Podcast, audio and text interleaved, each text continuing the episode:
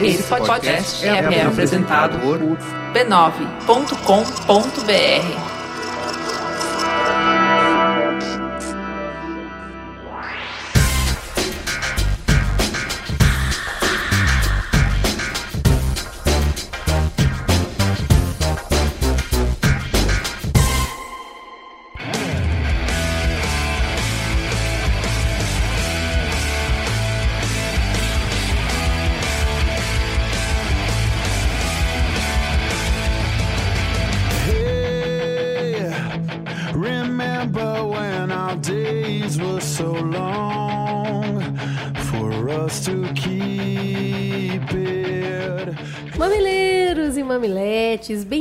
bem-vindos ao programa de número 55, a idade que eu me sinto ter hoje, depois dessa semana de faxina descomunal. Eu sou a Cris Bartz, essa ao meu lado é a tia preferida da Tatá, a Juva Lauer. Boa Olá, noite. pessoal. Boa noite. Estamos aqui para botar a fantasia, esquentar os tamborins e colocar o nosso bloco na rua. Olha o Mamilos aí, gente. Uai, e se a gente lançasse um bloco ano que vem, hein? O bloco da empatia. Será Eu que acho- rola? Acho que ia ser muito legal. Acho que as pessoas iam muito se divertir. Som do Mamilos. Caio, meu mestre de bateria. O que, que vai tocar na nossa Sapucaí essa semana? Olá, personas Corrêne aqui novamente para trazer a vocês os responsáveis por dar mais cor ao Mamilos dessa semana. Lembrando sempre que se você quiser colaborar com o conteúdo musical desse programa, pode nos recomendar bandas ou artistas independentes no e-mail somdomamilos@b9.com.br. somdomamilos@b9.com.br. Hoje, contrariando totalmente o clima de carnaval, só porque eu sou diferentão, a gente vai ouvir rock. E os responsáveis pela trilha desse programa é a Corona Kings, uma banda lá de Maringá, no Paraná, e a indicação veio de um amigo da banda, o Matheus Henrique. Então fiquem aí com a Corona Kings, no som do Mamilos.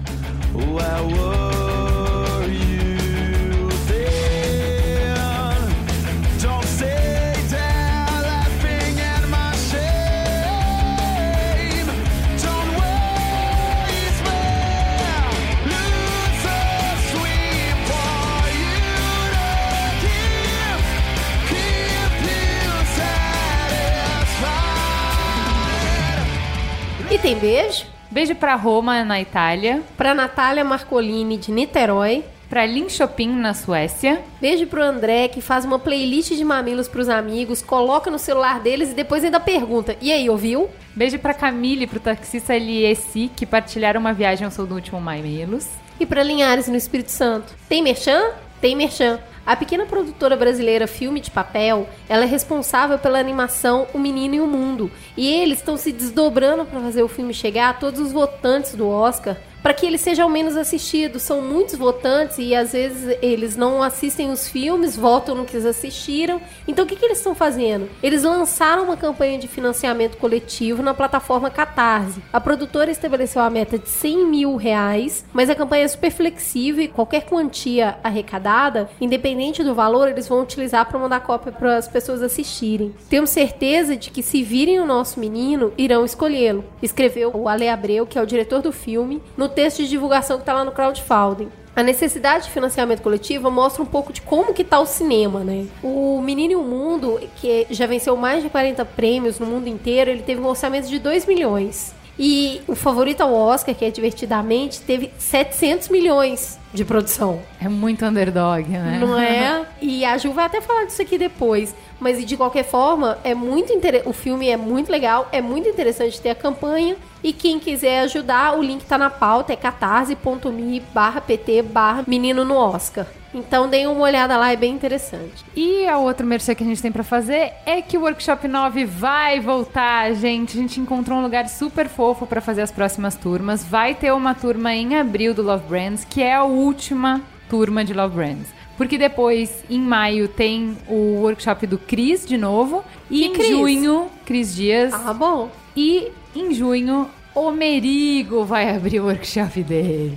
Parem as máquinas! Ninguém acredita nisso. Então, assim, preparem-se. Eu vou dar mais detalhes no próximo Quebrem o programa. cofrinho. Mas olha, vai dar pra dividir, vai dar pra parcelar, todo mundo vai poder ir, vai dar tudo certo, gente. Mas preparem-se que tá muito legal. E ó, Fale com Mamilos, galera. Vamos lá. Você que tá aí, que tá escutando a gente, somos todo ouvidos, além de Mamilos. Você pode escolher o canal. Pode falar com a gente pelo Facebook do Mamilos, no Twitter, Periscope, Instagram e Pinterest. Nós estamos presentes com o perfil mamilospod. Tem o nosso e-mail que é mamilos@b9.com.br e também a nossa página do Mamilos no B9.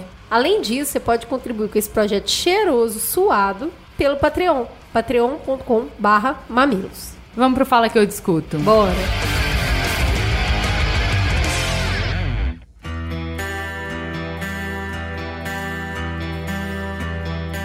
Paula Nishimura, bióloga em São Paulo. Queridas mamiletes, sou uma ouvinte assídua de podcast de cultura pop nerd e na busca por podcast com um conteúdo mais feminino acabei encontrando Mamilos pelo qual me apaixonei. Porém, confesso que pensei duas vezes se iria ouvir o podcast dessa semana sobre o vírus Zika e microcefalia. Tenho 33 anos e estou gestante de 25 semanas. Quando descobri que estava grávida, o surto de microcefalia ainda não estava evidente, e conforme as notícias foram surgindo, pensei: ferrou, e se eu tiver? Então, cada coceirinha, cada vermelhidão no corpo era aquela paranoia. Sem falar na busca pelos repelentes caríssimos, sempre esgotados nas farmácias. A cada notícia sobre o Zika e a microcefalia, ficava mais angustiada e tinha decidido parar de ler sobre o assunto. Até que me deparei com o episódio do Mamilo sobre o tema. Relutei em ouvir, mas não resisti. Então ouvi e não me arrependi. Em primeiro lugar, a participação do Átila trouxe o ponto de vista biológico e evolucionista que adoro nele, sem falar que ele foi meu colega de turma na biologia da USP. A participação de uma médica clara e objetiva não trouxe as informações sensacionalistas que costumamos ouvir. Tudo isso acalmou meu coração. O que importa é que meu bebê está vindo e da forma que ele vier será muito amado. Muito obrigada. Olha, o Átila pediu para complementar que ela foi campeã estadual de Counter-Strike. Isso tá muito relevante. Que legal! usar isso na assinatura em vez de bióloga? Acho, com certeza. Eu acho muito legal, né? Ou bióloga campeã de Counter-Strike. Beijo, Paula. Fernando Valadares, estudante de engenharia do ITA. Oi meninas, vim aqui dar uma dica para os ouvintes engenheiros ou desenvolvedores. Estou em um emprego de verão e me entregaram o seguinte briefing: desenvolver um software que ajudasse no combate ao mosquito da dengue. Procurando na cidade do Recife por algum problema específico que eu e meu grupo pudéssemos atacar, acabamos no órgão da prefeitura responsável pelo controle ambiental e descobrimos que eles têm muitos problemas. Pouco do processo é informatizado ou automatizado. Algumas atividades são redundantes, de forma que o combate ao mosquito fica muito mais caro do que deveria. Há muito espaço para barateamento desse processo e, consequentemente, para um controle mais duradouro e consistente. Para quem quer fazer um projeto que tem impacto social, é um prato cheio. Então a gente entrou em contato com o Fernando. Ele formou um grupo no Facebook para quem tiver interesse em ajudar nesse projeto. A gente vai colocar o link na pauta.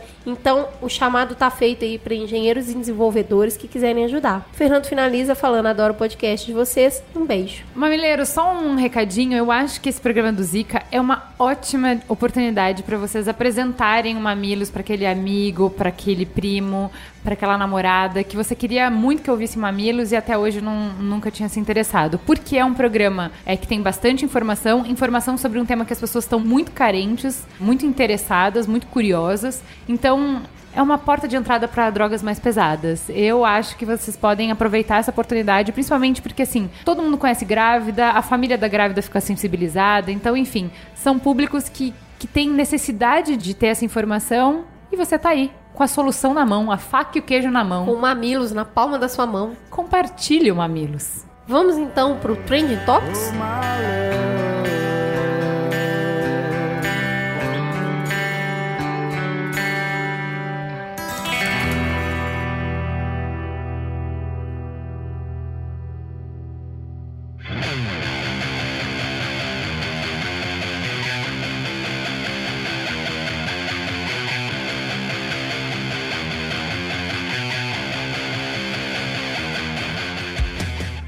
coisa, eu queria. Vamos relembrar, estamos na terceira temporada, por assim dizer, mas toda hora tem gente chegando nesse bonde, né? Então, primeiro, o que é um Trending Topics, Cris?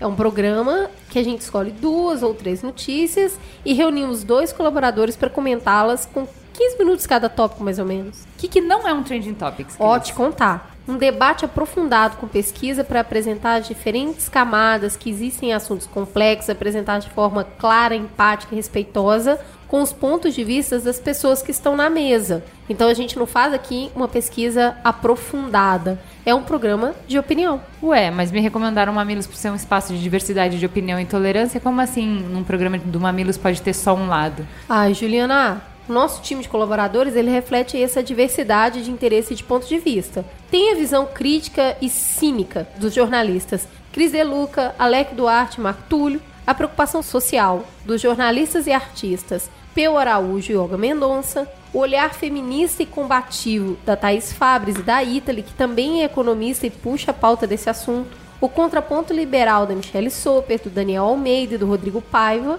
que também puxam as pautas de business, e ainda o Caio para puxar um pouco a sardinha do universo de games e essa coisa mais nerd, ainda a Camila Apple para dramaturgia. E a gente começa 2016 com duas aquisições preciosíssimas para essa equipe, a Diane Lima, para junto com o Peu provocar mais discussões sobre questões raciais e movimento negro, e o Joel Fonseca para reforçar o coro liberal. Então tem muita gente, né? Tem lado para todo lado. Exatamente, pode ser que num- em um programa só não tenha os lados que você gostaria de ver, mas no geral eles vão aparecer. Bora pro giro de notícia? Bora. 5. Twitter perde executivos, grana e prestígio. Será que vai balear de vez? Pois é, e pior que eu, eu li isso, e aí hoje o Yasuda comentou no nosso grupinho assim: gente, o Twitter tá fora do ar. E eu falei, mas pra sempre? Já? Mas já saiu? Não já deu nem tempo. Não, é só por uma hora. Calma. Pois é, esse final de semana saiu uma matéria no The New Yorker que fala sobre a dificuldade que a plataforma está enfrentando de se renovar frente aos concorrentes e está perdendo muitos executivos e- e perdendo executivo para uma concorrência forte, que inclusive está levando o conhecimento da rede do passarinho para frente. Vamos ver aí o que, que vai rolar. Netflix vai produzir revival de Gilmore Girls. Ah, para tudo, gente. A série tava no ar entre 2000 e 2007. Narra a vida de uma mãe criando sua filha. E, gente, era a minha série preferida. É muito bom, né? Eu, amava amo. essa série, eu não tô acreditando que vai ter. Ah, então, Netflix é muito coração. Essa pauta tá aqui só pra gente dizer que a gente ama a série. e tô super feliz. Vamos disponibilizar todas as temporadas Netflix e ainda vem aí uma temporada nova. 3. Quadrinista Marcelo Quintanilha vence prêmio no importante festival francês Angoulême por Tungstênio. O quadrinho foi lançado no Brasil em 2014 e ele narra com bastante suspense e reviravolta, um dia a dia na vida de um policial, sua esposa, um traficante e um ex-sargento em Salvador, que todos estão envolvidos no mesmo acontecimento. Esse prêmio é super importante, é legal ver o Brasil representado aí muito bem pelo Marcelo. Qual conta priorizar se você não conseguir pagar tudo? No início do ano, todo mundo sabe que o bicho pega com tanta conta, então o Nexo escreveu uma matéria bem legal orientando as pessoas sobre como se organizar quando é preciso fazer escolhas. A gente vai colocar o link lá no post. 1. Um, o professor Márcio Andrade, da Universidade Federal do Mato Grosso, é o primeiro brasileiro a ser indicado ao prêmio Nobel da Educação, em aspas, é o Global Teacher Prize. Ele deu uma entrevista muito legal para o site Razões para Acreditar, vale muito a pena ler. Sabe professor de raiz? Professor moleque que ama o que faz? É esse moço. E a entrevista é muito legal porque ele fala assim sobre quando o, o cara que ganhou do gol mais bonito do mundo naquele prêmio, como o aeroporto ficou lotado e que ele não não acontece, não acontece nada quando é esse tipo de prêmio. Ele falou que quando acontece prêmios importantes assim, geralmente o presidente liga pra pessoa e falou que nenhum, nenhum WhatsApp ele recebeu. Mas ele tem um super amor no coração pelo que ele faz. É muito bonito ver ele falando da escola, da educação e de como que ele percebe isso. O link tá na pauta. Bom, então vamos apresentar, enfim, quem é que tá com a gente pra Quem? gravar esse programa? Quem? Quem? Primeiro, a gente vai. Eu nem vou apresentar, você se apresenta, Muito boa. né?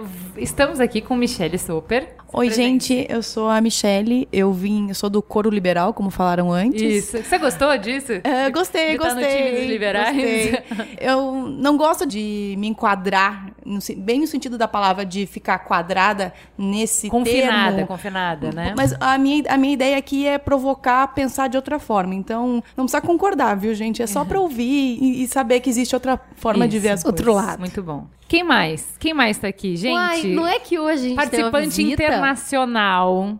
direto do Nordeste, direto do Ceará, com vocês, a mais pedida. Vocês sempre pedem que ela fique no elenco fixo, mas ela está longe. Oi, ela veio para. São Paulo, ela está entre nós. Gica, Sem falar fala, sobre fala sobre o nome, Gica. Trierweiler. Trierweiler. Eu Falando de assim, Gica nem Abu, parece né? Eu chamo difícil. Gica e Abu porque pronto, fica mais fácil. Não, você precisa ver a cara que as pessoas fazem quando elas leem o meu nome no Ceará. É a pior coisa que, que podia acontecer na face da Caiu uma Terra. bomba. É o, é o pior pesadelo delas. Me chamar numa clínica médica, senhora Gisele, e ela ficar torcendo pra que tenha uma Gisele azul. só. Oi, gente, eu sou a Gica, sou da bancada do ouvinte, representando você, ouvinte desinformado. Fica comigo que eu te represento. Mas como assim? Eu não vi isso. Não... Pode deixar, tá? Esses poços de conhecimento aqui vão responder todas as dúvidas e questionamentos que vocês tiverem, porque eu e você estamos conectados aqui, nas nossas mentes. Que bom você aqui, Gica. Fazendo esse, esse papel aqui que eu adoro, de mulher burra. Adoro. não, não é mulher burra, é mulher que não teve tempo de acompanhar o que aconteceu, né? Desinformada apenas, não, é. burra. Exato, porque eu sou Desinformada inteligente. apenas. né? Exato. Oh, poxa, é Então vamos pro Trending Topics 1, que ele tá um pouco longo, porque é um tema bem cabeludinho e a gente não ia saber simplesmente sair dando opinião, a gente precisava pelo menos entender do que, que a gente tava falando. Cabeludinho, ótimo. Que é a mudança na legislação de ICMS, né? Então, assim, pra pelo menos introduzir o assunto, alguém que entende, introduzir o assunto pra gente discutir, a gente chamou o Maurício Maioli, que é tributarista, e ele vai começar a colocar algumas coisas de como que é, o que que mudou, o que que se queria e qual foi o impacto que no final se teve. Especificamente do ICMS, de vendas e-commerce ou de vendas remotas, né, de um estado diferente da federação para outro. Até 2012, quem vendia de um estado, por exemplo, da Bahia para São Paulo, era recolhido o tributo integral da alíquota do estado de origem. Então ia alguém comprava uma geladeira, né, de São Paulo comprava da Bahia, tinha que pagar 17% para o estado da Bahia. Né? Em 2012, alguns estados destinatários começaram a cobrar um adicional de alíquota, cobraram 10% a mais. Então, esse mesmo exemplo que eu dei, essa geladeira ia chegar no consumidor final lá com 17% de alíquota para origem, mais 10%, ia estar em 27%. O que, que aconteceu? Isso deu muita briga entre eh, estados, porque entre as empresas, enfim, porque essa medida era totalmente contra a Constituição. Várias empresas entraram na justiça, se ganharam processo na justiça, enfim, o Supremo Tribunal Federal afastou esse adicional. Né? E, agora, e daí isso voltou para o Congresso e os estados resolveram se juntar para afastar esse problema. E daí que se criou a nova realidade para essa tributação. Como é que funciona hoje? Numa operação de e-commerce, enfim, de um estado para o outro, não tem mais que se recolher só a alíquota o estado de origem, né? só aqueles 17%. O que vai acontecer agora é um cálculo um pouquinho difícil, porque a alíquota que vai ser aplicada é a alíquota interestadual. E a alíquota interestadual não é só uma, podem ser três. Ou pode ser 12, destinado a estados do Sudeste ou Sul, ou 7%, ou quando a mercadoria é importada, a alíquota é 4. Então o que, que acontece? Agora o, a empresa tem que recolher uma, uma alíquota interestadual e depois fazer um cálculo, que é uma diferença da alíquota do estado de destino com relação a essa alíquota interestadual. Então eu, tenho que saber quais são as alíquotas daquele produto no estado de destino. Pode ser 17, 18, 19. Fazer a diferença entre essa alíquota interestadual e recolher um percentual para o estado de destino. Então, o que era muito simples para a empresa de e-commerce, agora ele tem que fazer toda, esse- toda essa análise das várias alíquotas diferentes, porque no Brasil tem 27 estados, 26 mais Distrito Federal. E tinha que se recolher uma guia só de tributo, né? uma guia só. A burocracia era uma guia só, agora tem que recolher uma guia, alíquota interestadual, outra guia para dependendo do estado que tu vai recolher, e ainda uma terceira guia. Quando os estados de destino têm um adicional do ICMS destinado ao fundo de erradicação da pobreza, alguns estados têm essa, esse fundo que pode ser de 1 ou 2% alíquota de adicional. Então, a rigor, em alguns casos vai ter que se recolher três guias diferentes para três eh, destinados a três locais diferentes. Quando iniciou agora, o que, que aconteceu? Quando se tinha só uma alíquota para o estado de origem, e eu estava sediado na origem, por óbvio, eu recolhia só para o estado. Agora, as empresas vão ter que se cadastrar em todos os outros estados. E elas podem se cadastrar nesses estados, mesmo se cadastrando nos estados, elas têm que recolher para cada remessa esse tributo do estado de destino. Depois que se cadastrar nesses estados, daí sim ela vai poder pedir eh, um regime especial, enfim, para recolher uma só vez até o dia 15 do mês subsequente, ela vai poder fazer o recolhimento de todas as operações destinadas àquele local. Mas essa inscrição em cada estado, enfim, cada estado tem autonomia, porque esse é um tributo estadual, né? Então, a legislação não é unificada. Cada estado pode eleger as regras que quiser, a documentação diferenciada que imaginar para fazer essa inscrição estadual. Por que, que o Congresso fez essa mudança? Porque os estados de destino da mercadoria para o não consumidor, eles começaram a alegar que, enfim, as empresas de e-commerce maiores, elas ficavam na região sul, sudeste, São Paulo, Rio de Janeiro, Rio Grande do Sul, Minas. né? então, o que acontece? Essas empresas, elas vendiam para Bahia, Mato Grosso, ficava o consumidor final ele começou enfim a partir de 2010 no Brasil começou a comprar muito no e-commerce então ele começou a comprar por e-commerce e não ir mais na loja física daquele estado. Na loja física ali que tem nos Bahia, Mato Grosso, se ele fosse lá comprar o bem, ia ter o recolhimento do ICMS, uma parte do ICMS para o estado de destino, né? Por causa de referencial de alíquota e toda essa história. Só que quando ele compra lá da sua casa no outro estado de São Paulo, a alíquota antigamente eh, ela ia ficar integralmente para o estado de origem, né? Então Mato Grosso não ia ganhar ICMS, ia perder emprego. Né? Então vamos lá. O pleito foi um pleito eh, que tem um objetivo político, assim, teoricamente justo, no entender de algumas pessoas. Só que daí o que, que aconteceu? Os estados de destino começaram a retalhar, como eu te disse. Alguns estados fizeram alíquotas na fronteira, paravam os caminhões e cobravam 10% a mais, né? O consumidor ele ficava no meio dessa queda de braço, né? E, e as empresas também dizendo, olha, não me interessa ter que pagar 18 para a origem ou 6 para a origem e 12 para o destino, me interessa só que eu quero pagar um, valor certo, seja 18 para um para outro ou dividido, mas tem que ser só um. Não, o que não pode ser é 18 para um mais 10 para o outro, né? E foi feito em 2011 o protocolo com faz do ICMS número 21, que daí os estados esses de destino, eh, região norte, nordeste, centro-oeste, se juntaram e instituíram essa cobrança desse adicional de 10%.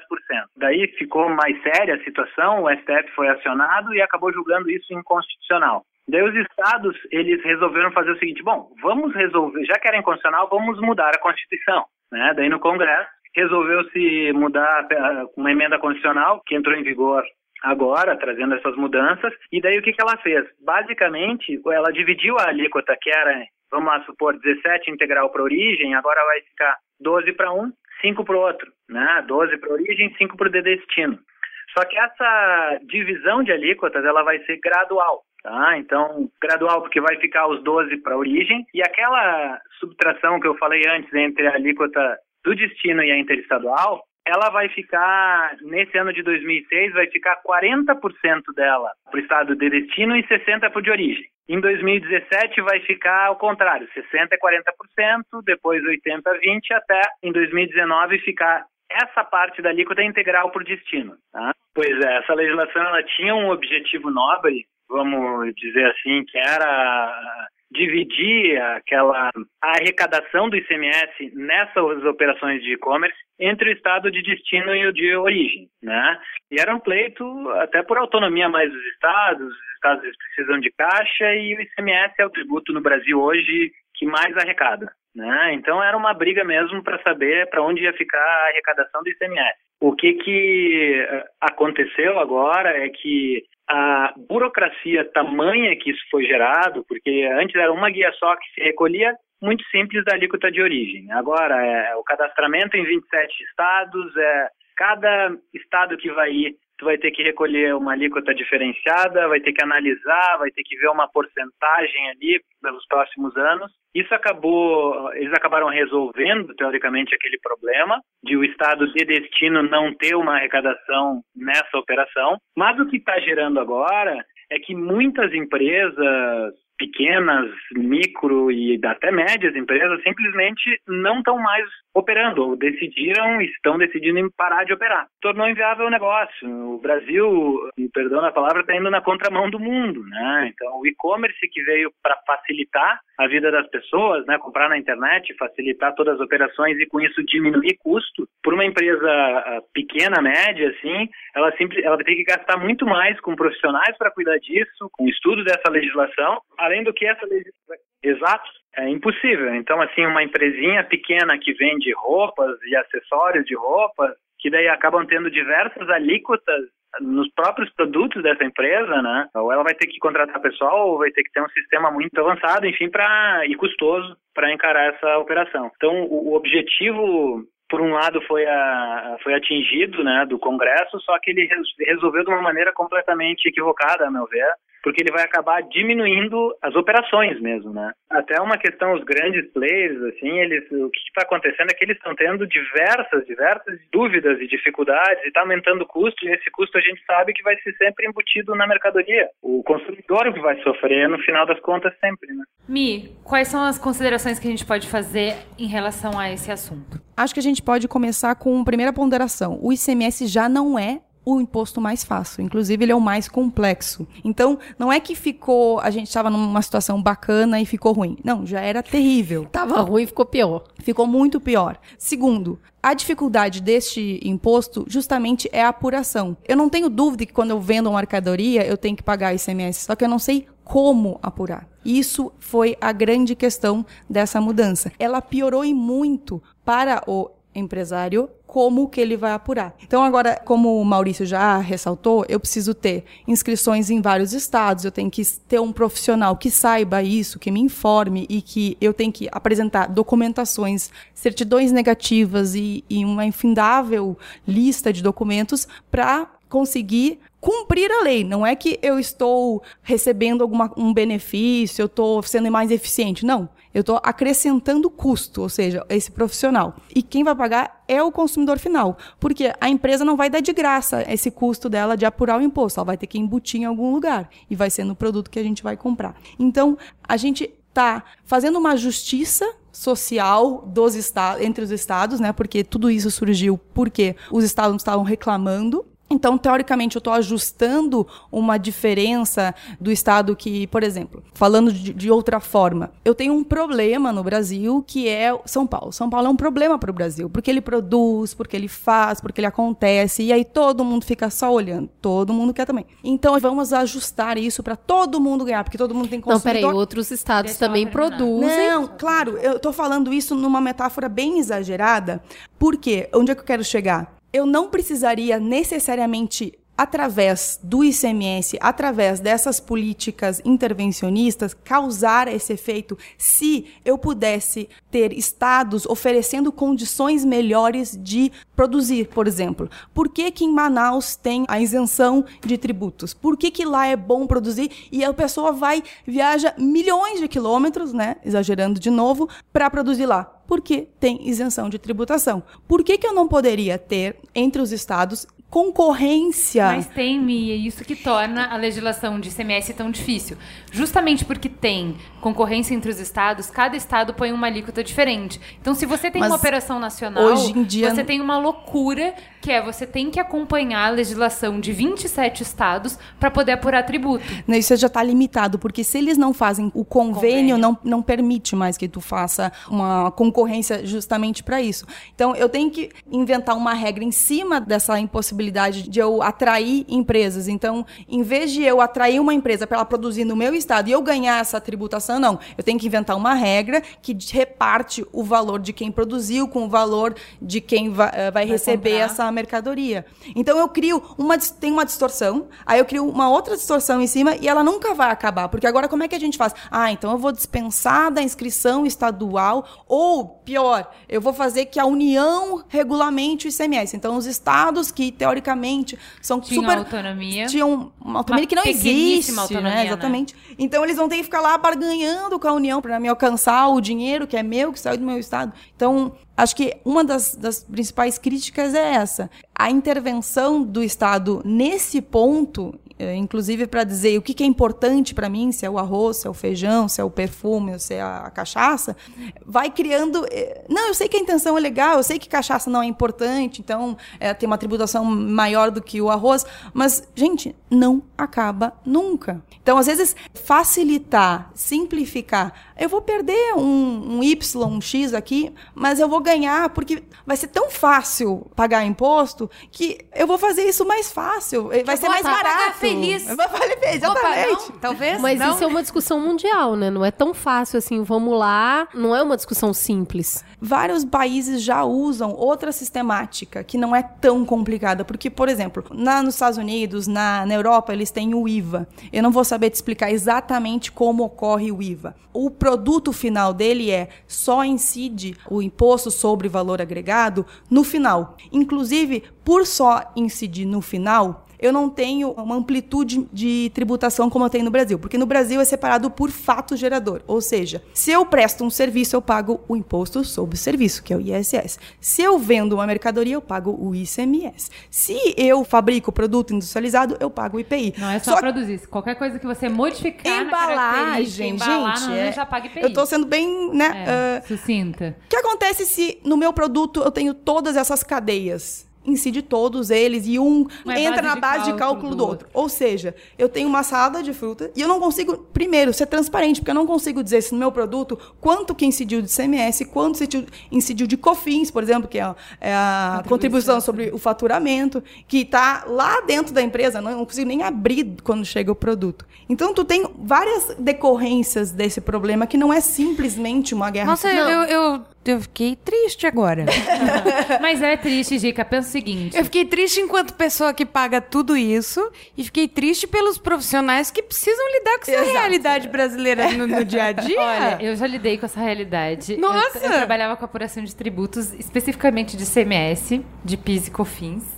É, IPI. Nossa, mas que é legal. justamente eu não trabalhava com venda a consumidor final, então não é essa legislação. Mas o que eu posso tirar dessa minha experiência para falar para vocês é que assim, trabalhava na Gerdau, que é uma multinacional, tem filiais em quase todos os estados brasileiros. A gente tinha uma equipe grande de 40, 50 pessoas só para apurar tributo que trabalhava non-stop para isso, porque você fazia células para acompanhar cada estado, a legislação de cada estado. Então, se mudava a legislação de um estado, você tinha que avisar todo mundo e falar: olha, gente, agora não calcula mais assim, agora não calcula mais assado. E assim, sistemas caríssimos para apuração de tributo. E aí, no final disso tudo, assim, fazendo tudo certo, com um monte de gente paga, com um monte de sistema, não sei o quê, a gente ainda era, de vez em quando, raramente, mas ainda era autuado, porque a lei é tão impossível. Nem a é própria possi- fazenda consegue ser clara o suficiente de dizer, olha, faz XYZ, pega o código X e, e me paga. Não, eles não, nem eles conseguem. Que às vezes você Entendi. erra por. Eu só tava querendo fazer certo, seu moço, sabe? Assim, e, e você tá errado, e às vezes você vai mostrar pra ele que você tá certo, e ele vai mostrar pra você que você tá errado, e você vai pagar uma puta multa. Então, assim, andar na linha no Brasil, você não é recompensado por andar na linha. Não tem incentivos pra você andar na linha, entendeu? Ah, mas coisas Não são, precisa. rap- não são fáceis, entendeu? Precisa de incentivo pra andar na linha? Só o fato de você estar com o coração levinho já não é o suficiente? Tipo, tô fazendo a coisa certa? Não, o incentivo Mas que eu tô se- falando... se andar com o coração levinho, mas com um, problemão de. Exato, é não isso que eu adianta. tô falando, Entendi. entendeu? O que eu tô falando assim, é de dificultar a vida de quem tá querendo. Eu, cara, eu só quero fazer o que tem que fazer, entendeu? E, Entendi, assim, e de entendi. tornar as empresas não, entendi, menos não, eficientes. Porque você fazer uma maracutaia muito louca lá é, é- é quase Tipo, sempre o jeito as- mais simples, tem- é o jeito Não, na mais verdade fácil. é tão trabalhoso e eu fico imaginando que um efeito colateral disso é o aumento do honerário do contador, porque aumenta o trabalho dele, o volume de trabalho.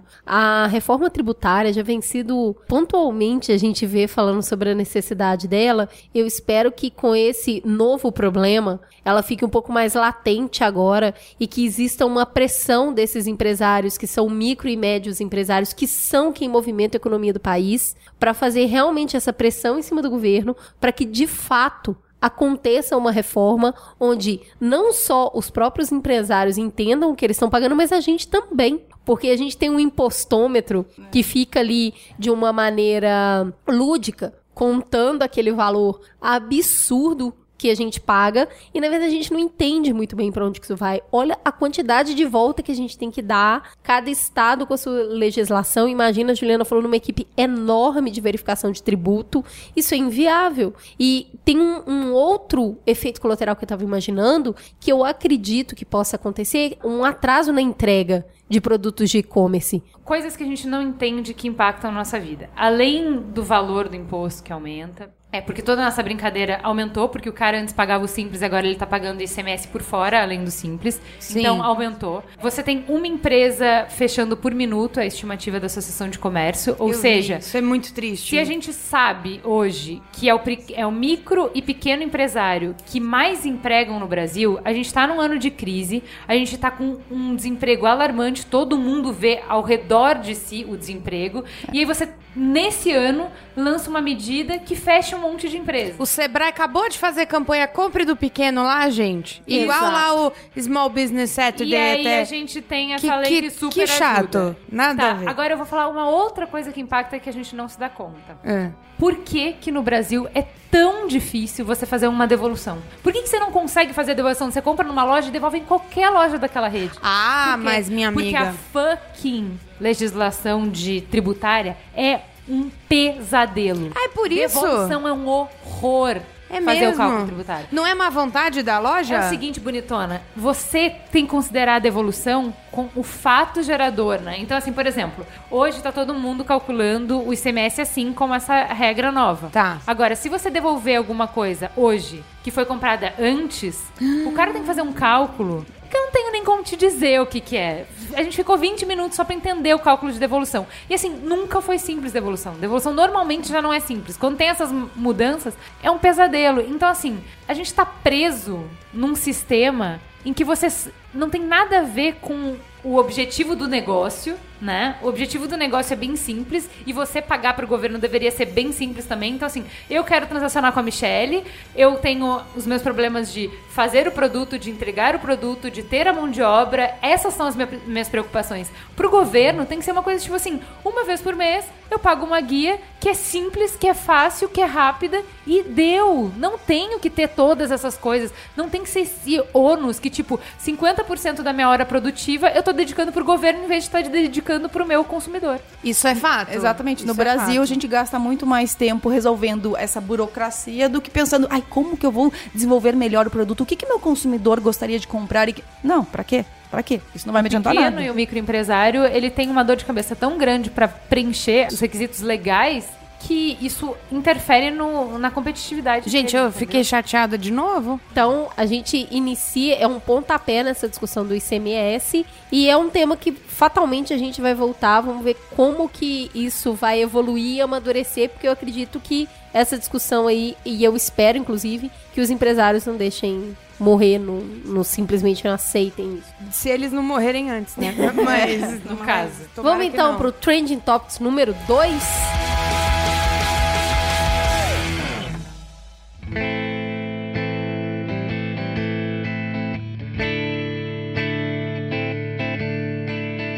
É a premiação dos sindicatos dos atores dos Estados Unidos, foi legal demais da conta. No último dia 30 de janeiro, aconteceu a premiação dos sindicatos dos atores dos Estados Unidos, o SAG Awards. E o grande vencedor foi, foi, foi a diversidade. Foi muito legal isso, foi um tapa na cara do Oscar. Porque é o seguinte, esse sindicato, como o nome mesmo já diz, é uma votação feita entre a própria categoria, entre os próprios atores, diretores e todo o pessoal que trabalha na, na execução de filmes e minisséries, são eles que votam. Eu fico imaginando que por mais que o Oscar tenha todo o glamour que ele realmente tem, cara, ganhar um prêmio do coleguinha deve ser muito legal, né?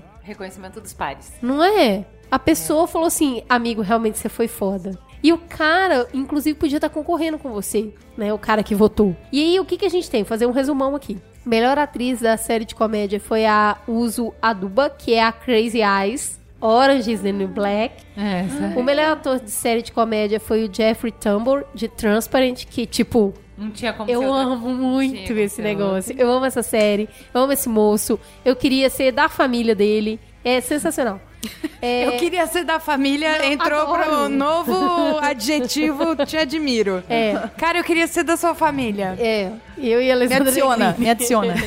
Minha DD. É, Melhor elenco de série de comédia foi Orange is the New Black. Não tem como premiar mais diversidade que isso, né? Que ali tem de tudo. É, foi muito legal que, assim, no discurso de, de aceitação do prêmio, né? De posse? Aceita De- de- o prêmio. Elas falaram, olha, elas estavam todas no palco e elas falaram, ó, é disso que a gente tá falando quando se fala de diversidade. Porque, assim, gorda, magra, velha, nova, preta, branca, latina, Sim. tem de tudo e Bar- todo é, mundo não, tem interessante. E, assim, não é que tem tudo. Tem tudo com profundidade, com camadas, com, sabe, as pessoas não são... Com é verdade, a, né? A gordinha ali do canto, sabe, a magrela, nananã, A transexual que- carimbada. Não, é tipo, todo mundo tem muitas É. facetas, certo, errado, né, objetivos, enfim, desenvolve. Vamos falar o que interessa? Melhor ator coadjuvante, Idris Elba. Chupa, Oscar. Não, ganhou dois. Dois. Ele ganhou por Beasts of No Nation e também ganhou por Luthor, que é a série que a Julian ama. Não amo tanto quem ama mais é o Felipe Cruz. Eu assisti Ele fala sempre, né? Falou muito, eu- mas eu gostei bastante. Mas É o que eu que achei interessante é que ele ganhou, por exemplo, no ator coadjuvante, ele tava concorrendo com o Christian Bale, que provavelmente vai ganhar o Oscar. Então, assim, ele ganhou do Christian Bale, fica a dica Oscar. Ele deveria estar pelo menos concorrendo. É, não, e ele o, ganhou. o filme, o filme é fantástico, né? Ele tá muito bem nesse filme. Esse é o filme do Netflix? É o filme É. do Netflix. Eu ele não tive coragem. É, mas é, difícil tenso. mesmo, Também é tô bem tenso. reunindo coragem. Eu briguei com o Merigo quando a gente viu esse filme. É, muito- não- é um filme muito difícil, mas ele tá perfeito. Ele faz o papel de uma pessoa da oposição do governo, Da da, resistência, né, da guerrilha, e ele precisa formar um exército, né? Sim. Porque que guerrilha é essa que não, não tem resistência? E é claro que aí não, não tem credo, não tem cor, não tem idade, não tem nada. O que for de pessoa pra lutar pra ser soldado, ele forma. Então, aquela personagem tridimensional que ao mesmo tempo que ele tá lutando por uma resistência, ele faz coisas extremamente erradas, ele é duro, cruel, bondoso, acolhedor e mal. Então, assim, é, sabe vida real, onde as pessoas não são Nossa, não sei, mas eu. Ui! Ui, delícia, bondoso, mal, bandido. É, não, tira, é, o fato dele ser lindo, eu, já, eu não vou falar mais, que já tá dando problema em casa. Ficou mal, pegou mal aqui. Mas, assim, é Idris, né, gente? E a gente tem ainda a melhor atriz de série dramática, a Viola Davis, novamente. Gente, sério, ela vai muito bonita nos prêmios, Brasil. Vai, ela arregaça. cada vestido, cada maquiagem. E eu achei elas muito bem-humorada. Pegou a estatueta lá, e teve uma hora das fotos, ela virou pra tirar foto da bunda da estatueta.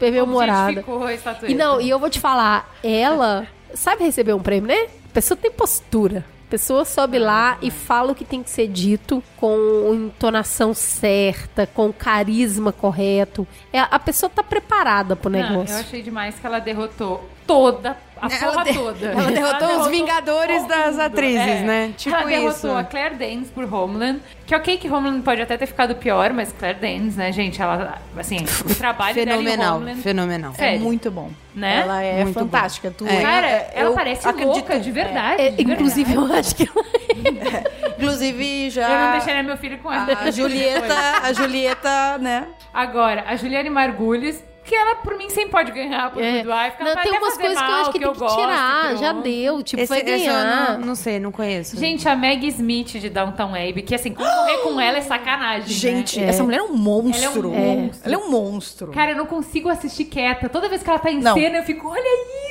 Eu queria ser ela. é, ela é entendeu? Só demais. isso. Imagina tu Ela é querer ser demais. uma velha de 80 anos. É. Eu quero. Eu queria ser ela. E Ela ter é aquelas demais. falas incríveis. Eu, sério, Eu acho que ela tem Tudo postura, bem que ela não né? é o rotorista, mas. Não, mas ela tem postura, porque é a mesma postura que ela tem da Toebe, ela tem em Harry Potter, sabe? Eu tô falando certo, né? É a, é a professora de ela Harry. Potter. Inclusive, É. ela tem filme ruim que ela fez, que ela ela tá salvou bem. o filme, exatamente. Tipo assim, tudo bem, a, a fala dela tá perfeita, vamos lá. E a Robin Wright em House of Cards, que sinceramente na última temporada. É a Claire? A que se reconhecer é a É Claire. a Claire. A Não, Claire. gente, Claire. desde a primeira, pouquinho. Amo ela esta mulher. é... Odeio ela também. Ela é... Ela, Ela é... tem, então, Viola Davis derrotou todas É, essas. não, cara, é que Sério. para derrotar. Eu, eu nunca assisti How How to to, Get Away Away with Murder, né? Eu nunca achei bem fraquinho, mas ela é bem né? fantástica. É, mexicano, mas é gente? super divertido, né? divertido, mas é É. divertido. Bom, a gente queria destacar Não, esses peraí, prêmios que foram tem- muito tem uma legais. que você não falou da Queen Latifah, que ganhou melhor atriz em né? minissérie, derrotando quem? Susan Sarandon. Opa! Fácil! Queen Fácil, Latifah. né? Aham! Não, e quem tá está por mesmo. cima agora, querida? Parece que o jogo se inverteu, não é mesmo? E ela é muito diva, né? Eu acho ela assim, divertida, mas eu não sei se a. Ela é uma ótima atriz. eu não assisti o filme pelo qual ela ganhou, não.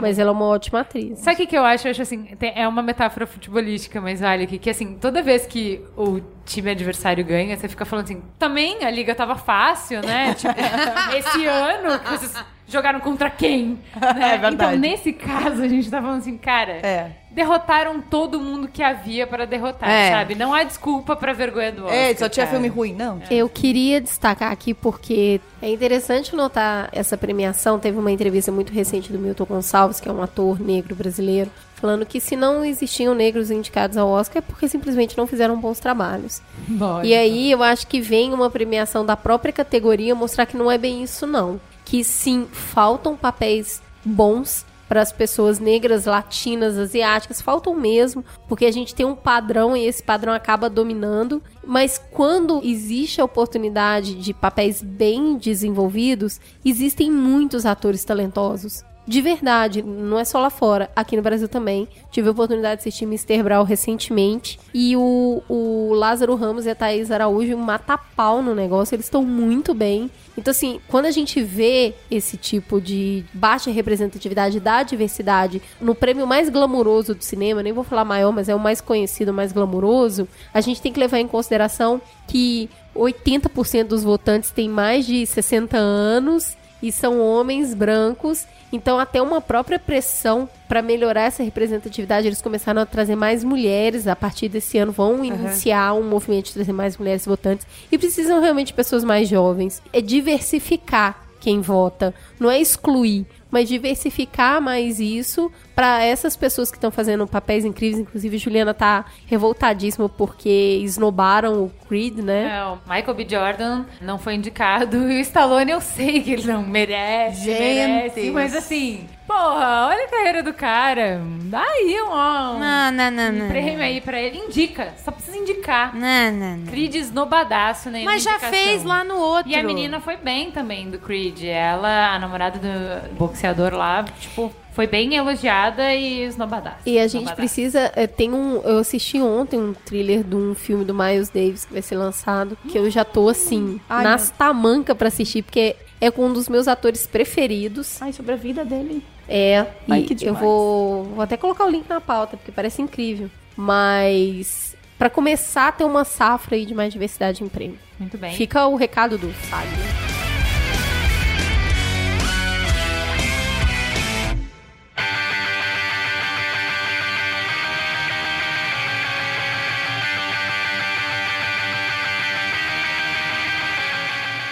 E aí, gente, qual é o próximo Trending Topics? Vamos.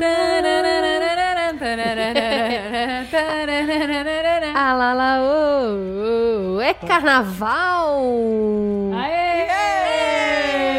Lelê! O Brasil para ou para reclamar ou para dançar, escolhe aí o seu lado. Como diz a Flávia Penido, não custa dar um Google um carnaval em carnaval, antropologia, conceito, origem. Antes de sair por aí escrevendo bobagem. Carnaval não tem só no Brasil, suas origens são Gente, isso eu sei. Isso eu posso falar. Oi, ouvinte, não precisa dar Google não. Tia Gica fala pra você. A única coisa que eu sei desse programa. Li no livro do seu Alain de Botton, essa, Ah, essa muito pessoa bom. muito, maravilhosa, né?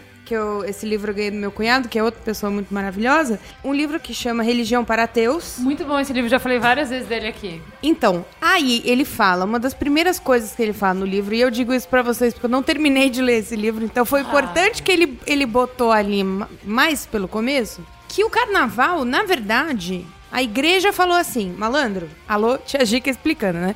A igreja falou assim pr pros humanos no- normais, os que não eram da igreja. Gente, o negócio é o seguinte: o ano tem 365 dias. Não lembro se já tinha nessa época aí que a igreja falou isso. Mas, né, a gente tem que se comportar que nem Papai do Céu falou. tem que fazer tudo isso. Ah, o código é rígido aqui, tá entendendo? Não, não, não pode trair, quartel-general. não pode sei o que. Não pode mesmo. Sabe seus entendeu? instintos? Esquece. Não Agora tem. tem. que ser assim. É, é tudo papai do céu e, e vamos nessa e tal, não sei o quê. Daí eles falaram assim, só que tem uma treta, porque chega uma hora Que que, a pessoa aí. espana, ela estraga, né? Porque ela não consegue, é, mu- é muita pressão no consigo. ser humano. não consigo.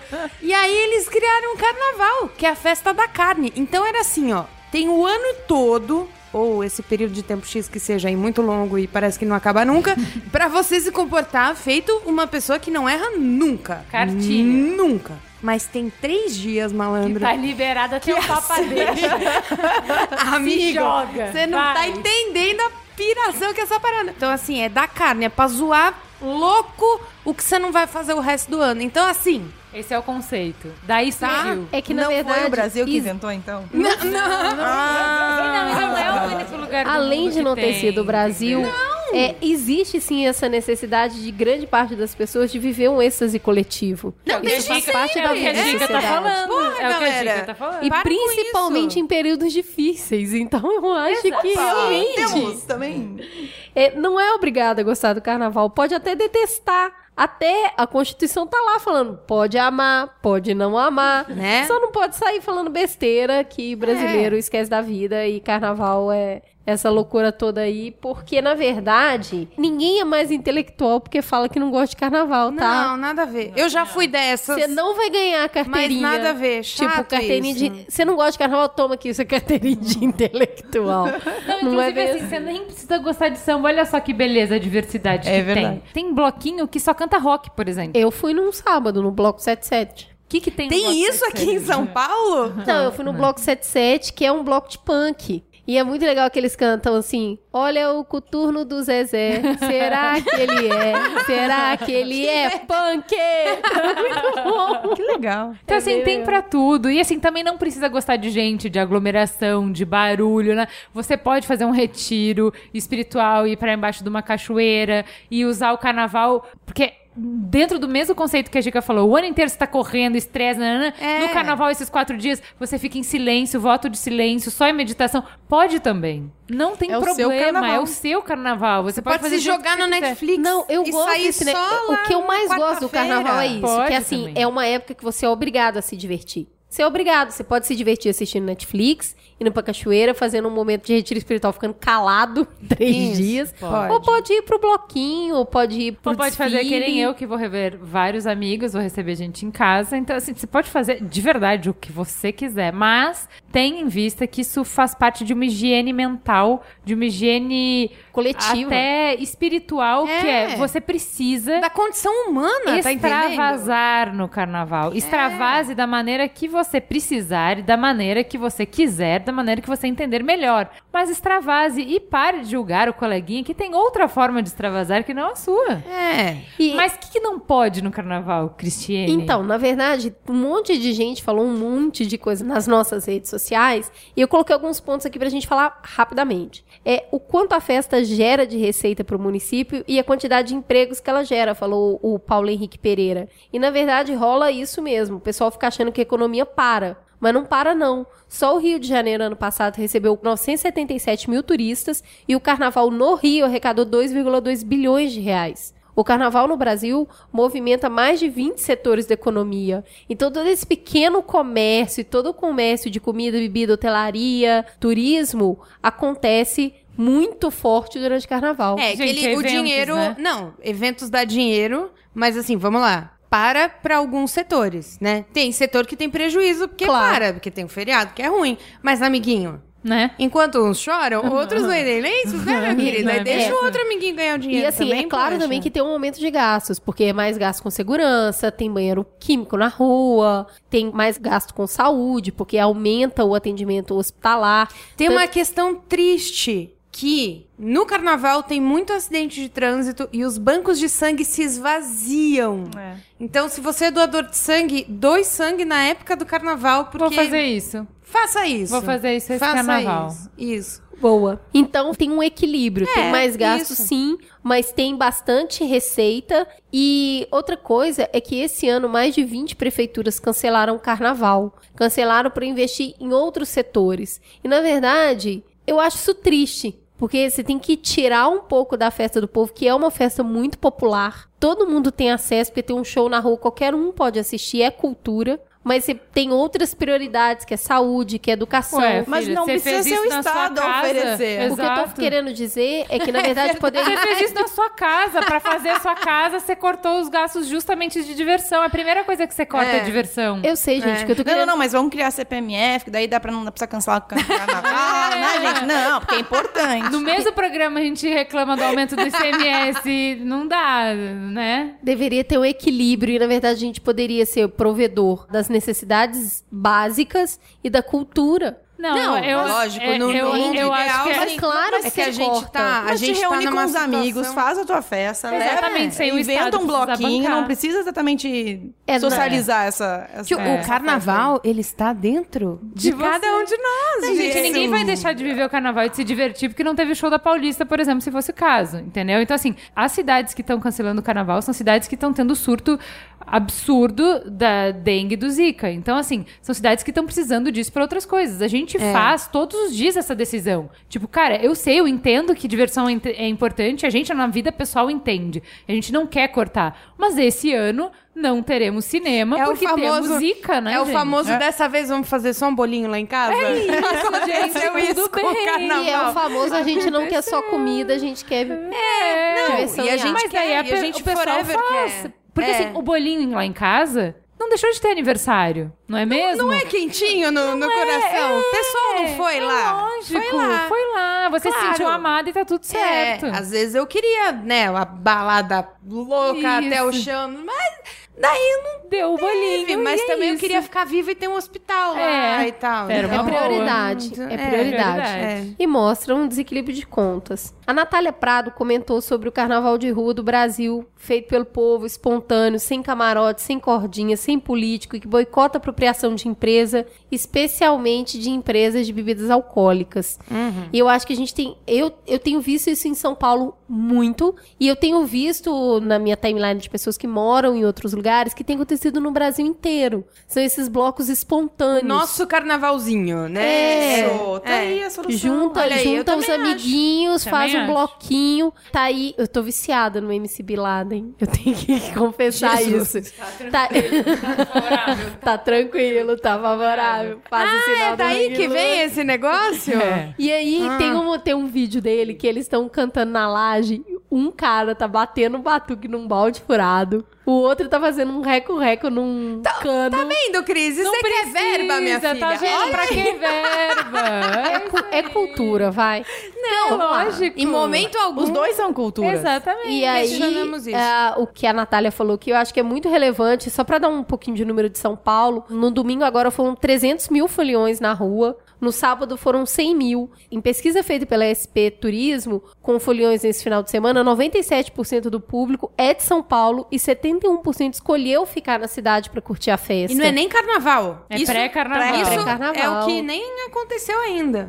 E aí foi muito legal esse final de semana. É claro que a gente tem que se organizar melhor. Eu acredito que é- essa demanda vem de outras cidades também, que é os blocos se cadastrarem na prefeitura e a prefeitura poder organizar melhor o trânsito. É muito ruim. Eu já passei por Pra essa dar um suporte pra quem tá na rua. você virar numa rua de carro, você não sabe que tem um bloco ali. Sim, sim. E aí você fica preso, é uma situação muito ruim, você não consegue. Então, assim, precisa de organizar melhor, mas eu já tô vendo esse ano mais organizado que o ano passado. Sim. E eu vi muita festa em Belo Horizonte. Eu vi muita festa. O Rio sempre teve, né? Eu acho cada vez mais. E é muito legal ver isso, as pessoas se apropriando da cidade e se divertindo nas ruas. É muito lindo. É E menos aquela coisa só do sambódromo, que carnaval só acontece no sambódromo, não, acontece, né? Agora... Carnaval is a state of mind, man. Yeah. Não, porque tem um, um lance assim. Eu moro em Fortaleza fazer um ano. E eu tenho zero vínculo emocional com carnaval. Então, estar participando dessa conversa aqui é, um- é interessante pra mim. O que as pessoas me falam, né? Todo mundo acha que o Nordeste inteiro é uma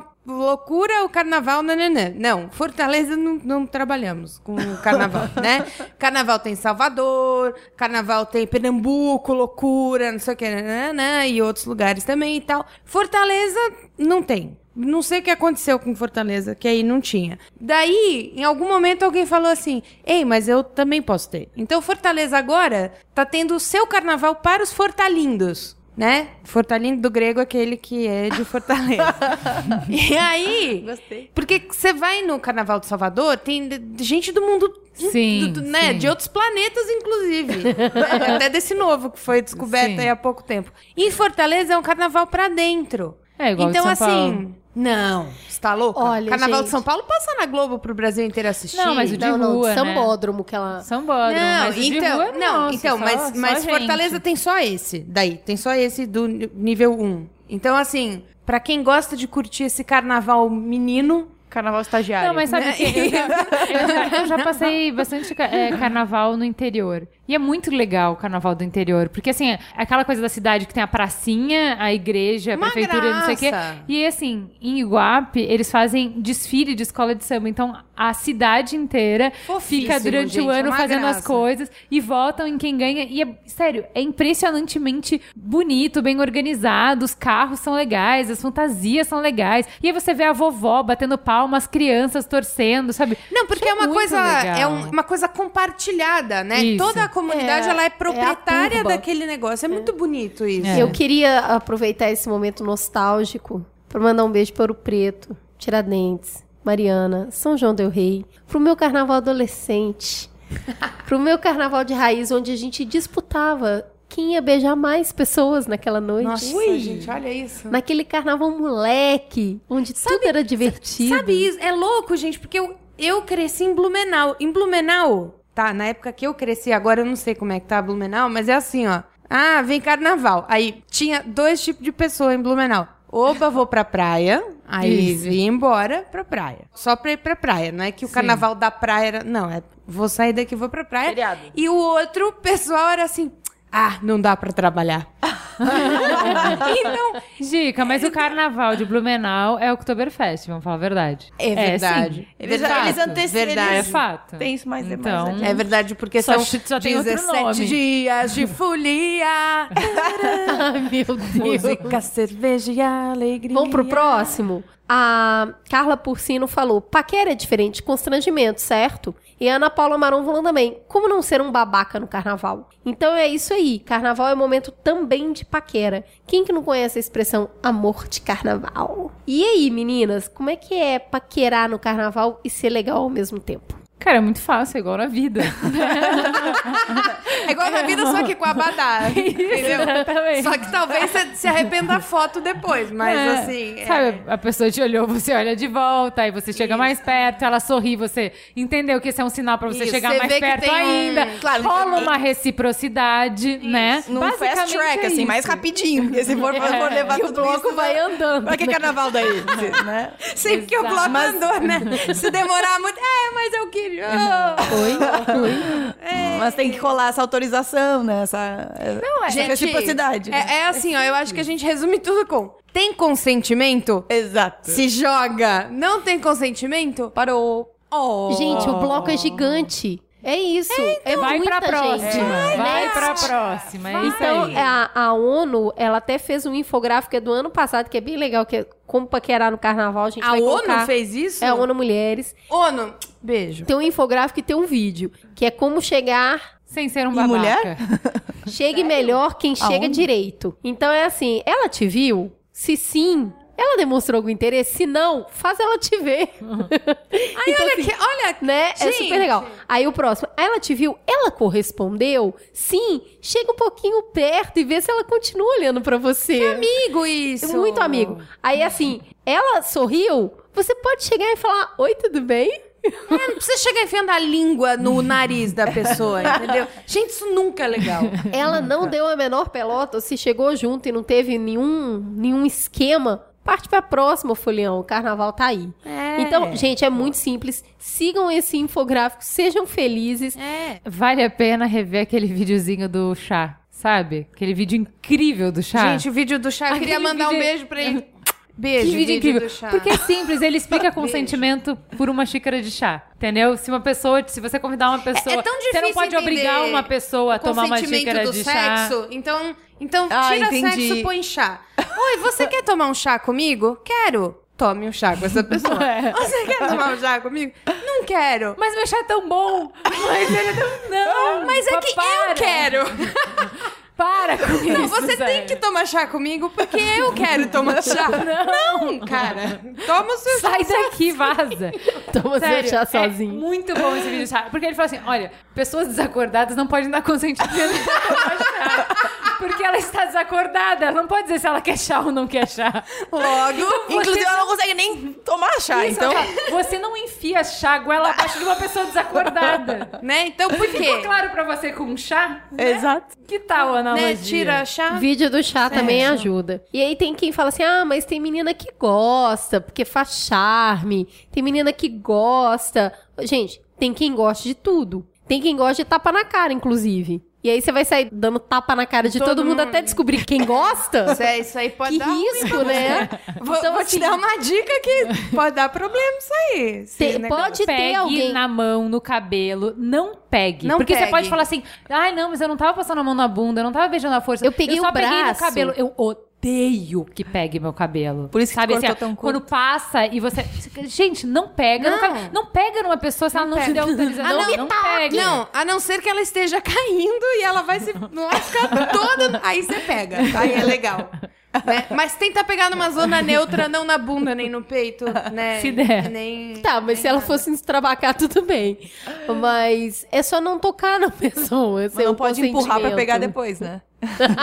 Mancada isso aí, hein? Isso aí configura crime também. A verdade é que nós somos 103,5 milhões de mulheres no Brasil. Tem muita mulher, tem mulher pra todo mundo, muita todo mundo mulher. que quiser paquerar. É só chegar com jeitinho. Inclusive, rolou um negócio muito legal essa semana. Um programa X, sabe? Que fica falando de crime, não sei o quê. Essas coisas mais sensacionalistas. E aí mostra uma mulher no alto de um carro alegórico. Ai, E ela levanta Fortaleza, a blusa. amiga. É... É, Ceará isso aí. Deixa eu ver se é Fortaleza ou se é outro, mas ela é Ceará. levanta a blusa e mostra os seios. E tem um cara que vem e põe a boca no peito dela. É da delegada Vani Aí vem a Valni- delegada, doutora Vilma, Vilma. e o Isso. cara fala assim: veja isso, olha o que essa mulher fez. Ela, mas a mulher não fez nada de errado. É o corpo dela. E ela faz o que ela quiser com o corpo dela. Errado é quem tocou o corpo dela. Ele sim cometeu um crime. E aí a galera já fez aquele oclinho nela, Não, assim, cara. sensacional. Turn up, ah, Muito bom. Sensação. Dona Vilma ela sabe fala assim, tudo. ela tá feliz e o corpo é dela. E Nunca ela levantou mulher? a blusa no momento de êxtase. E ela faz o que ela quiser. Deus falou. Olhar não é pecado. Quer dizer, pecado não, daí já é crime. Se encostar, daí é crime. Aí não pode. É isso aí. E ela falou, inclusive, vale aqui a dica pros ouvintes, se você tiver muito sob efeito de substâncias, que, né, essas aí... Essas do carnaval. ela deu essa dica. Se você vir alguém fazendo alguma coisa desse tipo, ficar pelado, mostrar peitinho, não sei o que, nananã, se você filma e compartilha isso, você tá cometendo um crime também. E aí também é treta. Eu não sei quanto tempo de prisão pega, nem nada disso, mas é de humanas e tal. Mas daí você vê isso aí. Vou aproveitar então pra falar de uma campanha bem legal que tá rolando. Em 2016, o samba tá comemorando um século. Nesses 100 anos, celebramos evolução. Mas quando o tema é assédio, alguns folhões parecem ter parado no tempo e até retrocedido. Então, aproveitando a folia e compartilhando a mensagem, se a abordagem é agressiva, meu número é 180. Esse é o endereço da campanha também. O link tá na pauta, é uma campanha sem fins lucrativos, desenvolvida pela agência The Albertine Panda e Links Consultoria, com o objetivo de contribuir para a conscientização social.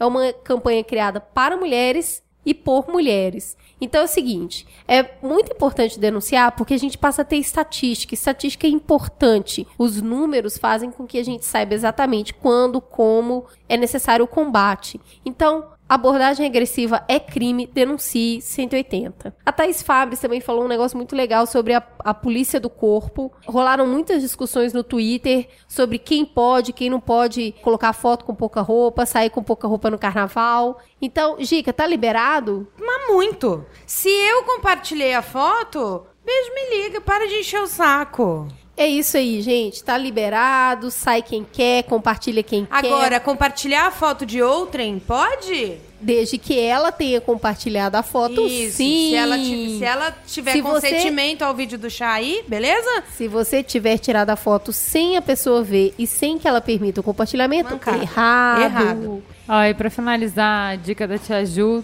Tudo é permitido, tudo pode, no carnaval tá valendo, com consentimento, mas assim, amigo, você não precisa entrar na pilha de marcar contagem, né, Pra ver quem ganha mais e tal, tipo, não é uma competição, é uma brincadeira, você pode ficar tranquilo, não precisa, ai, eu zerei a noite, meu carnaval não valeu, Ah, foi de horrível. pegar muitas é, pessoas? sabe, de, de julgar Tipo, a noite se ela for boa ou E não. era muito bom. Se você conseguiu pegar gente ou não, entendeu? Você Tipo pode.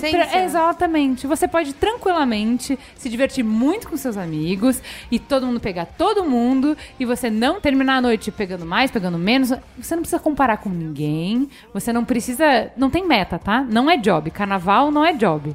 Você não tem obrigação de cumprir uma meta cada noite, tá? Fica tranquilo. Não, você tem que estar legal com você. Isso, faz o Porque que quem você tá quiser. legal consigo próprio Sai com a fantasia que quer, não tá pega nessa quem onda quer. de. Ai, mas eu não peguei, se eu não pegar ninguém. Eu, Mas o Marcos pegou 13 e eu só peguei 7, mas a Joana beijou meninos. 12 é, e meninos, eu... meninas, E, meninas. não, e eu acho que, na verdade, quanto mais desencanado, quanto mais você vai pra se divertir, mais atraente você fica. Não, gente, isso é fato. Eu Depois fui- que eu comecei a ir pra balada depois de casada, o que- e isso aconteceu três vezes, né?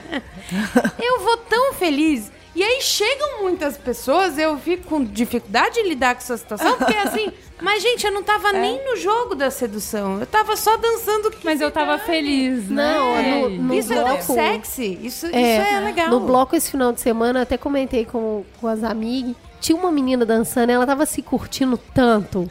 Ela tava tão feliz fazendo aquilo, ela tava bem zaça. Então eu acho que é isso. E isso é muito sexy. É muito. Autoconfiança, sexy. cara. Is the new sex. É tá bem, tá divertindo, é. sem radar. O radar atrapalha, porque quando você tá na caça, eu acho que tudo fica mais difícil. É, porque Libera aí o você radar, você fica tentando ver. entrar num código. Não, eu tenho que olhar assim. Vocês já repararam que tem gente que precisa pegar alguém, aí muda o olho, assim?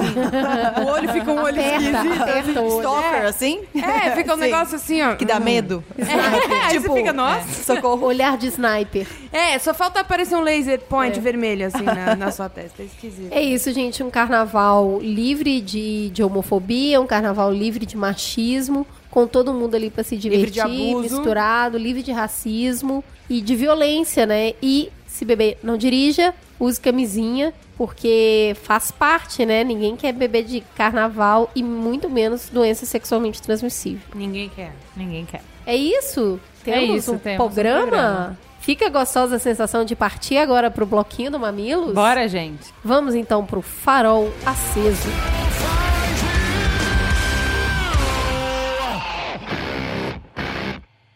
Open my eyes, cause the world has been hiding from me.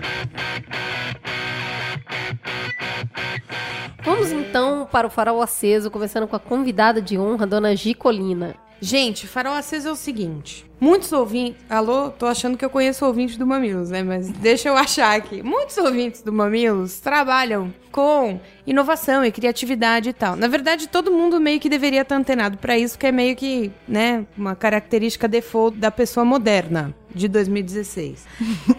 Então eu queria falar pra vocês de uma fonte de inspiração que esses dias eu passei horas me refestelando, que é a publicidade argentina de novo. Eles já foram um ícone, uma potência maravilhosa, aí de repente virou a publicidade brasileira uma coisa maravilhosa, aí nananã, aí de repente a gente ficou só vendo quem ganhava cane, e aí as agências hype hipsters, revs, mas eu tive que fazer um projeto esses dias e eu dei uma olhada no portfólio de muitas, muitas. Entrei no site de cada uma, no Face de cada uma e vi os portfólios delas e os videocases e as coisas para desde clienticos micro até clientões e putz. Tá muito legal. Cara, tá tão legal. Aí você fica pensando, nossa, se hoje eu fosse trabalhar numa agência, trabalharia na Chambras nananá, do Brasil, não sei o quê. Inclusive, tem uma Não, pesquisa do B9 tem, dizendo em que agência as pessoas querem trabalhar. Super tem. Então, assim,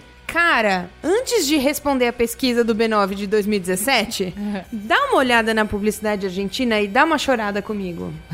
Que tá, tá boa, filha, tá boa. Boa dica. E aí, Mi, o que, que tem de dica? Dessa vez eu não quero recomendar livro, eu quero recomendar um lugar pra achar livro, que é um aplicativo chamado Scooby, que ao contrário, é o contrário de books, Fiquei sabendo agora. Veja ó. só. Super dica, dando super dicas. E então é tipo uma rede social de, de livros que tu pode ver que livros as pessoas estão lendo, que livros elas recomendam, quais elas emprestam, quais elas não emprestam. Então eu achei interessante. Não acho que na minha timeline ainda não pegou o negócio, mas eu sempre quis montar isso com os meus amigos pra gente trocar livros e dicas e e tatatá, e acho que essa é uma forma mais fácil. Não é legal quando você pensa, puta, um dia alguém podia. Nananã, aí alguém vem e fala, ei, mas olha Já aqui! existe, Aí você fala, ei, que legal! A pessoa. Não, e fora que pelos livros que a pessoa lê, tu já tem um, um raio-x, assim, Cara, interessantíssimo. muito. Eu adoro ver biblioteca de pessoas. Não, eu acho que dá pra arrumar namorado muito legal fazendo isso. Porque os livros que a pessoa leu, eu já falo Mas muito, muito, né? gente, é óbvio. É óbvio que sim. É óbvio Então, que É, sim. e você já Até tem tem, uma coisa meio né? voyeur, assim, tipo, o que que essa pessoa está Gente, essa fazendo? pessoa é muito interessante. não- Olha o que, que ela leu. Olha como ela lê rápido. Isso aí é, isso é legal. Isso aí me atrai. Mas lê rápido, rapaz, aqui, olha. Acho interessante, um feature bom. Ai, eu leio devagar. Ah, Ainda mais quando vai chegando no final que eu fico com dó, que vai acabar a história. Eu faço isso. Às vezes eu releio o livro, que eu livro muito maravilhoso, que eu sei que é muito maravilhoso. Aí ele tá muito no gostoso o livro, assim, ó, no momento assim animal do livro. Aí eu falo, mas eu sei que aqui ele já vai acabar. Então eu fecho ele e deixo ele na minha cabeceira e eu fico ali Namorando. olhando pra ele. Sabe a Branca de Neve morreu e os anões botaram no caixão de vidro? Eu ponho meus livros no caixão de vidro assim. Ai, te admiro, livro.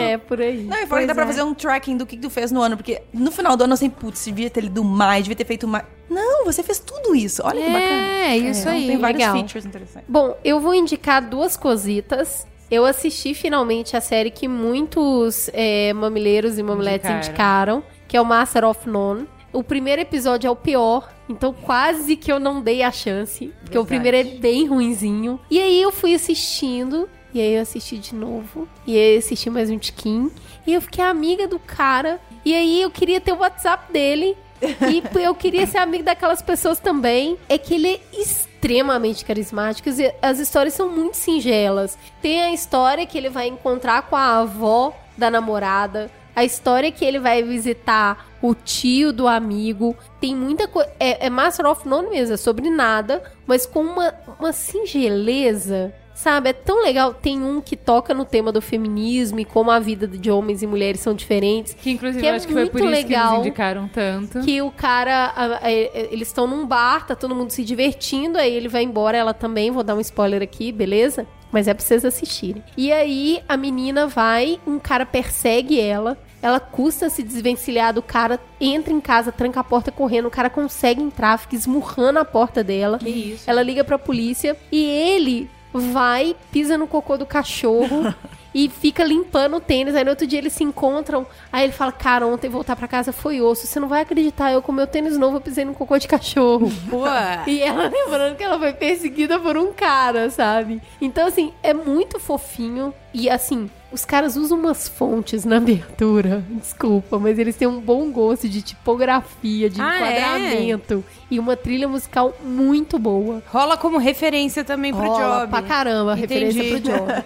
Você não está assistindo o que você quer. A É, não, tem que ver isso aqui, é Não, referência, é, é um esteticamente é bem legal. E ele mora num apartamento muito legal, adorei tudo. Um apartamento Também é referente de decoração. É, porque é um Referência pra apartamento vida, claro. É, é bem Pra legal. vida. E a outra indicação é a série Cosmos. Quem não assistiu vai ter que ver agora. Porque tá disponível no Vimeo, dublado em português. Então, quem nunca ouviu falar ou quem já ouviu falar e falou, puxa, mas não tenho acesso, então tá lá. Ela consiste em uma análise profunda sobre as origens do universo e a sua ligação com a atualidade. São 13 vídeos, o estudo de várias décadas inspirado no pesquisador e cientista Carl Sagan, que deixou um riquíssimo legado para a humanidade. Agora me perguntem como eu descobri que estava disponível no Vimeo. Como você descobriu que estava disponível Como, no Vimeo? Cris? Henri Cristo tweetou. Oi? E caiu em Não, algum... peraí. Foi Henri pegadinha Cristo. isso aí. Juro. O Henry leu a manchete, mas não clicou no link. Henry foi Se lá, ele, se ele esse colocou o link e aí. falou: é muito bom, assistam. É um estudo da criação do divino. E eu fui. Falei, isso é zoação, gente, né? Mas esse Twitter era do Henry mesmo? Era. Era É do Henry. verified account? Juro, Não é gente. tipo a Dilma Bolada lá? Não, é dele. Aí? É dele, eu até pensei que era zoeira. Cliquei e realmente a série tá toda lá disponível e dublada. Assistam, é muito bom, o link tá na pauta. Juliana, o que que tem? Tem várias coisas.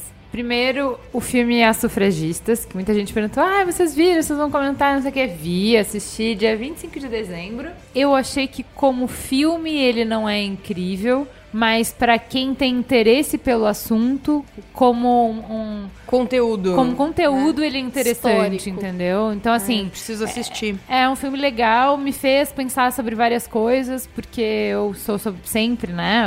O objetivo do Mamilos é isso. Eu sou sobre a não violência, sobre como você convencer as pessoas é melhor do que gritar na cara delas, como confronto e conflito é pior do que convencimento e tal. Essa é a minha visão. E aí o filme é feito justamente para mostrar assim que elas chegaram depois de 50 anos conversando e tentando um lugar na mesa né? Tipo, olha, eu vou provar por A mais B, deixa eu conversar, deixa eu te contar, deixa. Tentaram pelo to- por todos os meios legais e ninguém nunca escutou. Então elas foram pra desobediência civil mesmo, e aí era. A ordem era causar. Então isso me deixou muito pensativa, porque assim, hoje todos os direitos que a gente tem, a maior parte deriva daí, porque a partir do momento em que você tem direito a votar, você é visto como pensante, como cidadão, como Sim, tendo direitos, sim. e aí todas as outras coisas vêm daí. E aí, eu penso assim que tudo que a gente tem, boa parte do que a gente tem, precisou disso pra chegar até aí, e aí eu desconsidero tanto esse tipo de tática quando ela é usada hoje. Pra provocar discussão, entendeu? Entendi. Então, por exemplo, sei lá, se vem um black bloc, por exemplo, eu falo, não, quer protestar, protesta direitinho, mas sem destruir, nanã. Eu penso, cara, em determinados momentos foi necessário isso. Então, Precis- assim, precisou eu chegar nesse entendi ponto. que a violência também é um meio de protesto válido, entendeu? Sim. Assim, eu não, tô, não é aberto a debate, é só o que eu entendi da obra. Não, Não é aberto a ser. debate porque esse podcast é meu. É, verdade. Eu só tô recomendando o filme. Eu só estou dizendo que ele me fez pensar isso. Você Sim, pode pensar sim, sim. milhares de outras coisas. Não, que antes entendeu? você jamais consideraria Isso. como uma forma de manifestação É, válida. Exatamente. Então agora você eu entendeu. passo a pensar sobre isso. Isso, Não ok. tenho conclusões, mas me provocou reflexões. Então, assim, eu acho que por isso o filme é válido, não por necessariamente ser um filme incrível. Como é legal buscar conhecimento e a gente pode rever as coisas que a gente pensava e ver as É, coisas de outro lado, Eu né? acho que assim, a gente não pede pros outros o que a gente não tá disposto a fazer. Então, o que eu peço pro Mamileiro é de ter a cabeça aberta pra sempre estar construindo o que Isso, acredita. exato. E é isso que eu faço, assim, sabe? Tipo, se você me mostrar hoje uma coisa que contraria tudo que eu penso e fizer sentido, não tem problema nenhum em mudar na Mudar hora. de opinião, lógico. Entendeu? Isso. O que mais? Eu assisti O Menino e o Mundo. Eu achei bem bonito, mas eu acho que ele sofre do mesmo problema que eu vejo a maior parte dos filmes hoje, que é um trailer que te deixa com a expectativa na casa do caralho.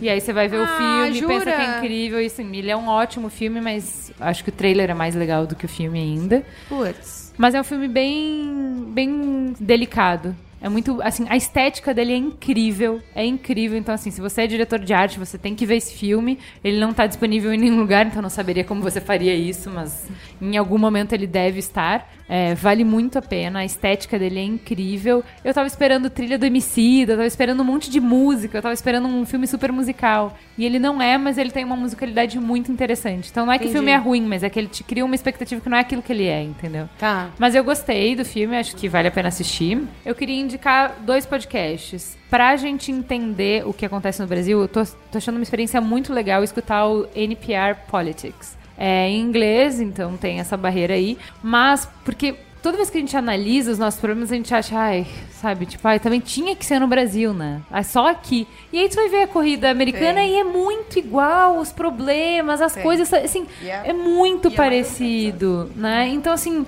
eu tô achando muito legal pra colocar as coisas em perspectiva. É bem legal mesmo. E pra gente. Eles também têm coisas super interessantes que acabam servindo pra gente. Então, por exemplo, eles fizeram um programa inteiro sobre pesquisa de opinião. E é extremamente útil pra você entender aqui como que a gente lê pesquisa, o impacto de pesquisa. Então, assim, tô achando bem legal pra quem tem interesse em política. E o nome disso é Brasil, o programa Lagarteando na esquina da Ipiranga com a Avenida São João, que foi a entrevista que eu dei pra eles, falando sobre essa experiência de viver em Porto Alegre e viver em São Paulo. É isso aí, temos um programa? Temos um programa. Fica gostosa a sensação de partir pro Alalaô, é isso? Posso só mandar um beijo? Manda Pode. beijo. Além do meu pai, da minha mãe, do minha filha do meu marido Nanã, beijo pro Fábio Alves, pra Jennifer Batista, Lucélia Souto, Tarcísio Duarte, Chico Neto, Cris Bartz. Olha, você!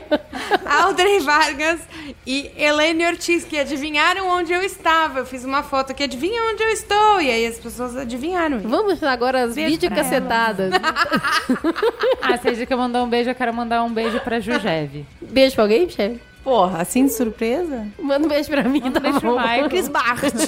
Manda um beijo Beijo aqui, delícia. Ai, pra Lívia, minha sobrinha de cinco Isso. meses. Tá, e agora vamos tirar a blusa, todo mundo? Uhul! Gica. Tchau, gente. Gica sendo Gica. Tchau, gente, que agora, agora começou o nosso carnaval! Partiu! Tchau!